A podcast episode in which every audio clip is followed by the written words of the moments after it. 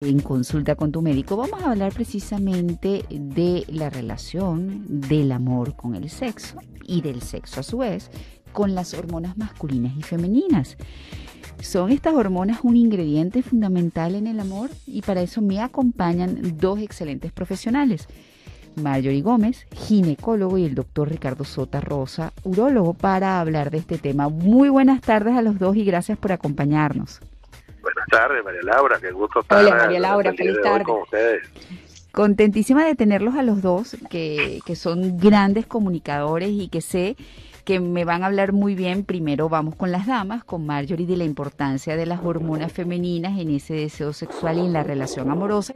A ver, Marjorie, cuéntame, ¿cómo es eso que las hormonas pudieran tener una influencia importante en lo que es el sexo y en consecuencia en lo que es una relación de pareja? Sí, fíjate María Laura que cuando hablamos con la parte del sexo y empezamos es con esa primera fase del deseo, ¿no?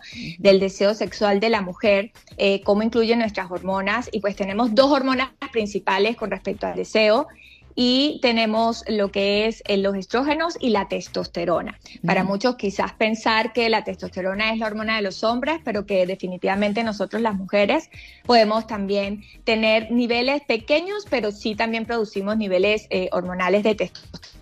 Entonces, esto, estas son las dos hormonas como principales en la parte del deseo sexual pero también tenemos, por supuesto, otras hormonas que van a influir en lo que tú dices, ¿no? En el amor, en la satisfacción, en, en lo que es tener la seguridad con tu pareja que poco hablamos de ella y es la oxitocina, o incluso la relacionamos, no sé si la has escuchado María Laura, como la oxitocina que se libera durante el embarazo, durante la lactancia, pero resulta que también nosotros tenemos una liberación de oxitocina pues en ese momento de tener sexo con nuestra pareja y es lo que nos hace pues tener ese acercamiento mucho más a nuestra pareja.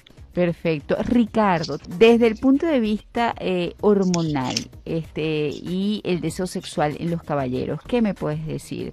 Eh, ¿Se puede presentar el caso que un hombre tenga un bajo deseo eh, sexual por, porque también este, sus hormonas estén en niveles inadecuados? claro, es así tal cual, María Laura. Fíjate que para el hombre es fundamental la hormona sexual masculina que es la testosterona y la testosterona no solamente va a estar presente o es necesaria para que exista un buen deseo sexual, sino para prácticamente todas las funciones en el organismo del hombre como tal.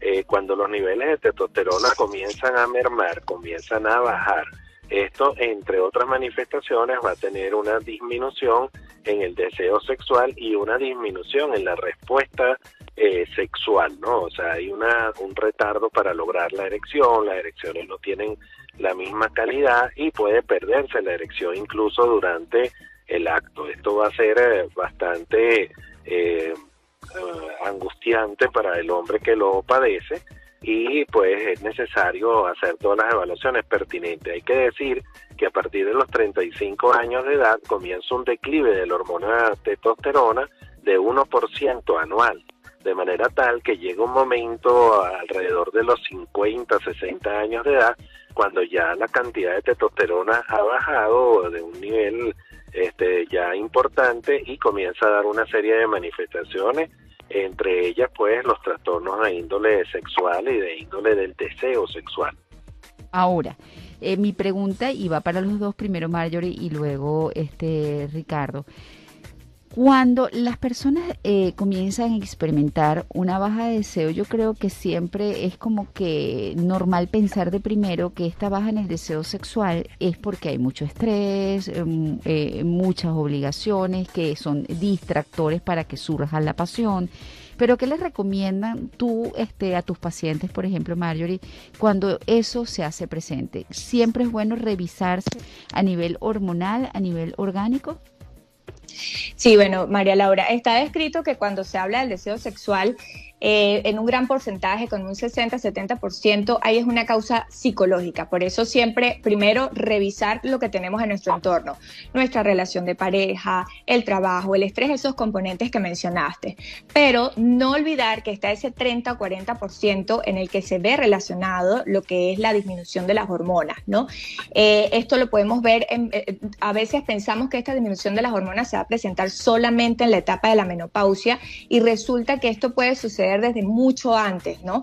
Comentando un poco con esa disminución fisiológica que puede suceder en la mujer de las hormonas a partir de los 35 años también. Fíjate que la testosterona, que es un componente importante, a partir de los 40 años puede disminuir hasta en un 50% en la mujer, ¿no? Entonces, fíjate lo importante que es que cuando ya a partir de esta edad comenzamos a tener esa disminución del deseo sexual, revisemos lo que son los niveles hormonales porque de seguro va a haber una relación con respecto a esta disminución del deseo sexual obviamente teniendo los otros factores eh, que estén bien, ¿no? que estén dentro de lo normal, mi relación de pareja, mi trabajo, que no haya esa situación de estrés y entonces de esa forma abocarnos en la parte hormonal. A ver, doctor, este, ¿qué le eh, sugiere usted a los caballeros que nos están escuchando y que precisamente están experimentando un bajón en el deseo sexual e incluso ir más allá que tienen las relaciones y no son lo suficientemente placenteras por todo lo que ya usted describió en la parte anterior? Bueno, fíjate, primero que nada yo pienso que es importante que vayan a consultar. En la consulta se hace una evaluación integral, se hace un interrogatorio minucioso, viendo si hay algunos factores de tipo emocional, de tipo eh, de estrés, de angustia, que esté bloqueando o que esté coayudando al problema y debe realizarse una evaluación física completa con unos exámenes de laboratorio en general, donde por supuesto se van a pedir los niveles de la hormona testosterona. Nosotros pensamos más en esto cuando el hombre ya va teniendo cierta edad, pero no es descartable que pueda ocurrir a, una corta edad problemas a nivel hormonal.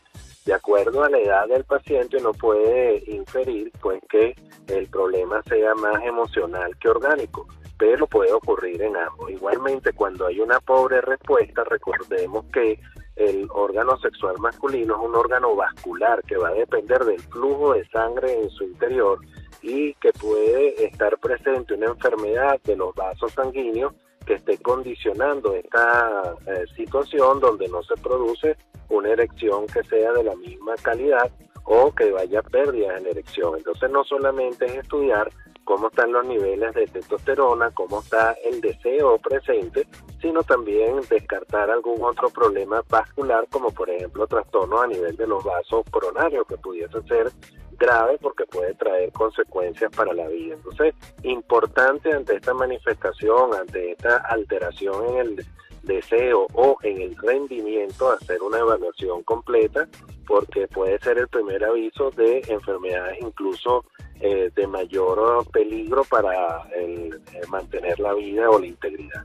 A ver, esta es una última pregunta para los dos. Eh, ustedes que además de ser especialistas, ser doctores, atienden a hombres y a mujeres, este, y además de ver la parte orgánica, se convierten haciendo un poquito de intrusismo médico sin quererlo, también de psicólogos. ¿Ustedes consideran que el sexo y el buen sexo eh, forma parte de esa calidad de vida y es necesario para poder hablar de una buena relación de pareja? Sí, definitivamente, definitivamente sí, el, sexo y la relación de pareja. Es que el sexo, y voy a hablar, es como, como estaba leyendo en estos días, se produce como un baile hormonal, ¿no? Es decir, es una liberación de hormonas, de neurotransmisores, dopamina, serotonina, oxitocina, que todo esto te comienza a generar bienestar, ¿ok?